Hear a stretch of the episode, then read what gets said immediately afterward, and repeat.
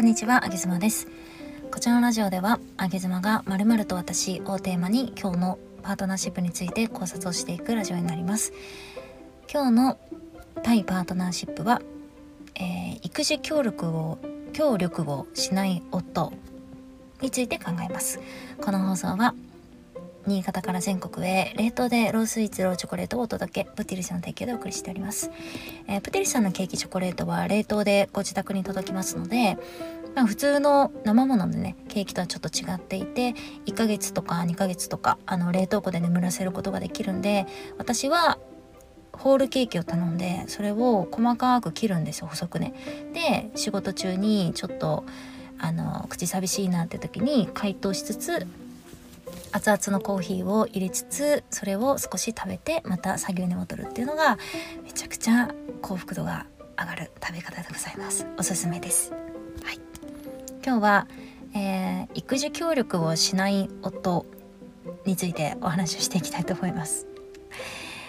まあ、世の中でですねえーと結構最近はいろんなツールができて LINE のオープンチャットとかすごく激しいのがあるんですけど、まあ、世の中の奥さん方がねそこの LINE のオープンチャットに入って匿名で自分の夫の悪口を言い合うっていう。世にも恐ろしいそういう LINE のオープンチャットがいろもうゴロゴロある世の中です。で私も試しにそういう中に入ってみてなんかいろいろラジオのテーマにできそうなものあるかなとかね、えー、どういうことが奥さん不満感じてるのかなみたいな。まあインスタの投稿とか Kindle 本のあのテーマ決めなんかにそういったものを見させていただくんですけどもうね一あのね1日入ってるので限界ですね。すぐ出ちゃう。なんでかっていうともうね地獄すぎてその空気感が。もう1秒単位でどっかの奥さんが夫のもうあいつとかなんかあいつが全然育児協力しねえとかねそういうなんか汚い言葉がもううごめいててとてもじゃないけどこれねいや10分20分見るのもしんどいなと私は思って。でまあほんとゴロゴロゴロゴロあるんでそういうオープンチャットが。どっか1個入ってチラッと見てうわちょっともうしんどいと思って出るみたいな。なんかそういうのをたまに月1ぐらいでやったりとかしていますけれども。でまあえっとそこでもねもうギャーギャー騒がれてるんですけど夫がとにかく育児協力しないと。家事やらないと。いうのがあるんですけどもうこれねはっきり今日私言いたい。夫が育児協力しないのはもう100%妻のせいですよ。夫は何も悪くないっていうことをお話ししたい。だから逆に捉えてみていただきたいんですけど育児協力してくれない旦那様がいる場合に、えっと、自分が自分がちょっと方向性を変えたら夫は育児協力100%してくれるようになるんでそういう目線でちょっと聞いてみていただきたいんですけれどもあのよくまあそういう LINE のオープンチャットでもあるんですけど夫の帰りがまず遅いもうとにかく帰りが遅いから必然的に夜の寝かしつけ自分がやらなければいけないとか。でプラスして朝も早く家を出ちゃう。仕事でね。朝も早く家を出るからもう物理的に無理なんですよ。うちはみたいなね奥さんいるんですけどそれね嘘ですよ。夫が仕事が忙しいって言って「ああ今日も早く出てえっと帰りはもう11時でなっちゃう。ごめんね」っていうのね嘘ですよ。嘘。全て奥さんのせい。はっきり言うけど。100%奥さんのせいです。えっと、奥さんが変わらないと、だから夫はずっとその生活を繰り返しますよ。で、あとは、そうですね、例えば夫が、じゃあ土日、平日はまあ許すとしてね、土日、祝日、そういう休日にもう仕事が疲れて、ハードすぎて、朝も早いし夜も遅いしね、ハードすぎて、もうその回復させるために寝てばかりいると。で、休日特に寝てちょっと起きたら少し自分のことしてまた寝るから家のことほとんどしてくれない。家事育児全然やってくれないんですってね言う奥さんいるんですけどこれも妻のせいですね。うんこれも私妻のせいだと思う。後で解説しますね。あとまあ育児協力ちょっと関係ないですけど夫が浮気するっていう奥さんこれも妻のせいですね。はい。だからもううん100%妻のせいですよ。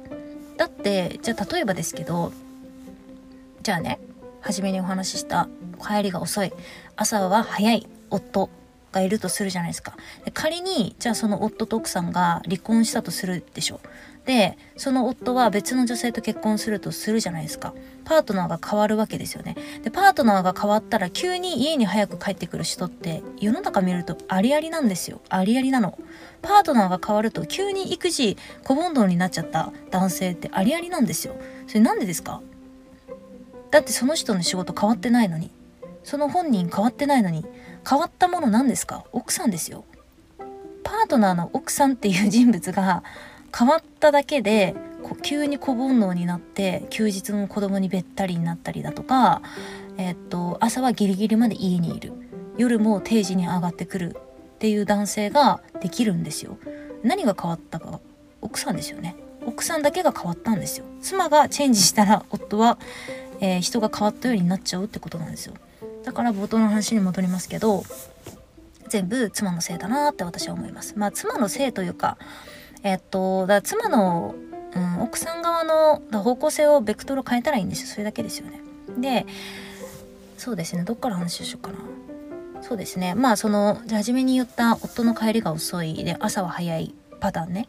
なんですけど、例えば、うーん、そういう夫婦にありありなのが、あるあるなのが、なんか奥さんがそのそもそも家での夫を必要としてないんですよね。えーと、家での夫を必要としてないなのでつまり夫が家にいなくていいように妻が一人で全部やっちゃってるんですよ。で奥さんの中で旦那さんのイメージね、えーと、夫は仕事をするしか脳がないと。仕事をしてとにかくお金を、えーと毎月毎月チャリンチャリンって家に入れてくれさえすればいいと。最低限それだけやっててくれと。願ってるでしょ奥さん。だから夫はそうなるんですよ。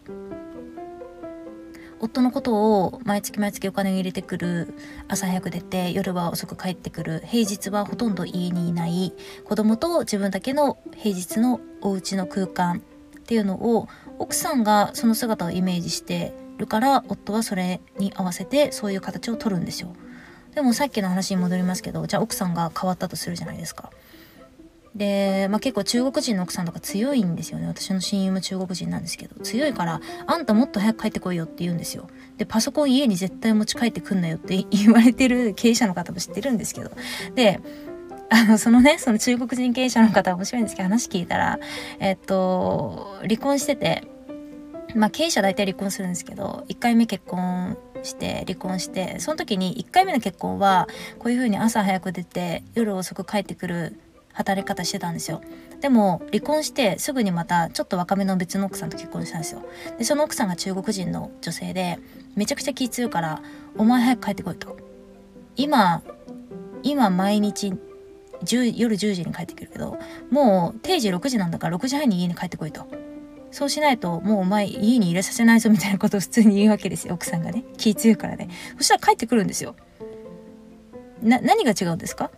1人目の奥さんと2人目の奥さんと何が違うんでしょうか？奥さんがお前早く帰ってこいよってちょっと言い方はやばいけどお前早く帰旦那さん早く帰ってきてよって奥さんが言ってるから旦那は帰ってくるんじゃん。仕事がハードかどうか関係ないですよ。仕事なんてどうにでもなるんだから。最悪ねその平日早く帰ってきてほしかったら土日働いていいからその分平日帰ってきてって言ったらいいじゃん。それを言ってないから平日帰り遅いんでしょ？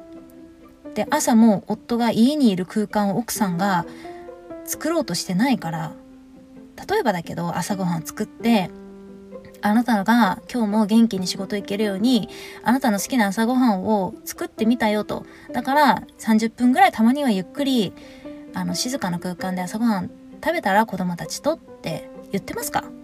多分言ってないでしょ。ちゃちゃちゃちゃ作ってさなんならなんか適当にお弁当詰めてさ「いってらっしゃい」って言うじゃん。もうそれはそれは「いってらっしゃい」って言われたら「行ってくるよ」ってなるよ。朝早くね。奥さんが作ってるんですよ。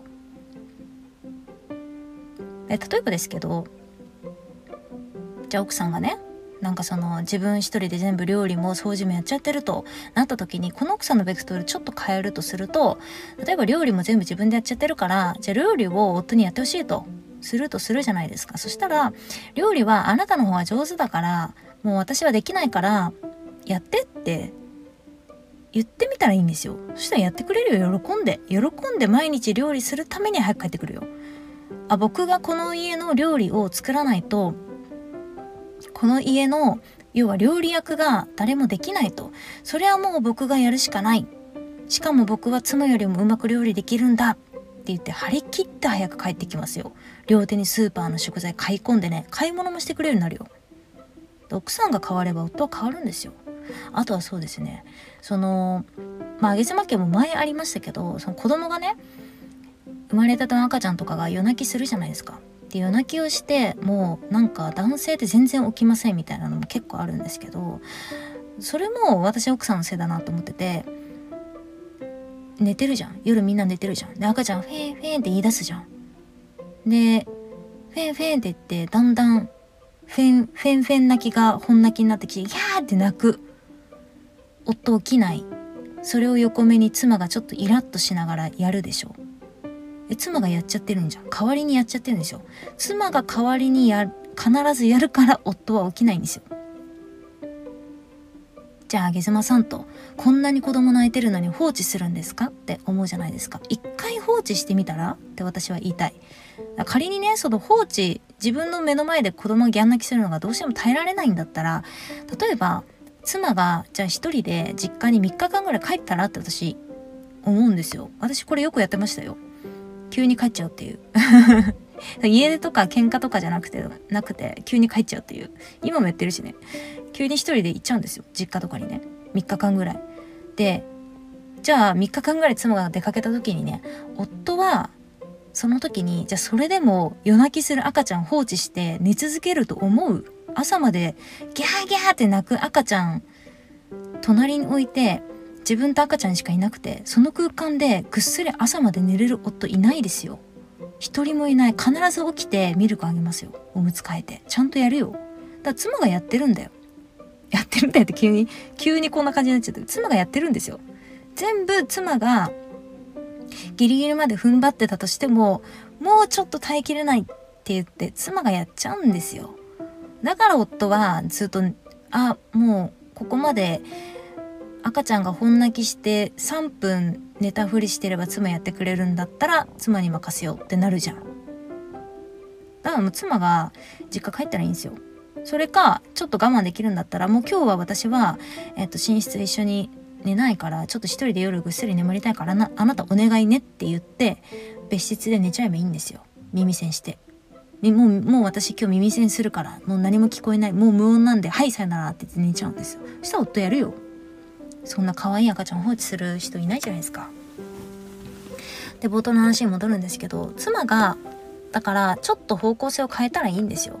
なんかもうね本当に奥さん次第だなと思っててパートナー夫婦関係のパートナーシップって。私もその仕事柄いろんな経営者の方とお話しするんですけど、まあ、先ほどの中国人経営者の方とかね。結構中国人経営者の方も今日本に多いんでなんかいろいろ話をするんですけどやっぱね奥さんがちゃんと言葉にしてますよ。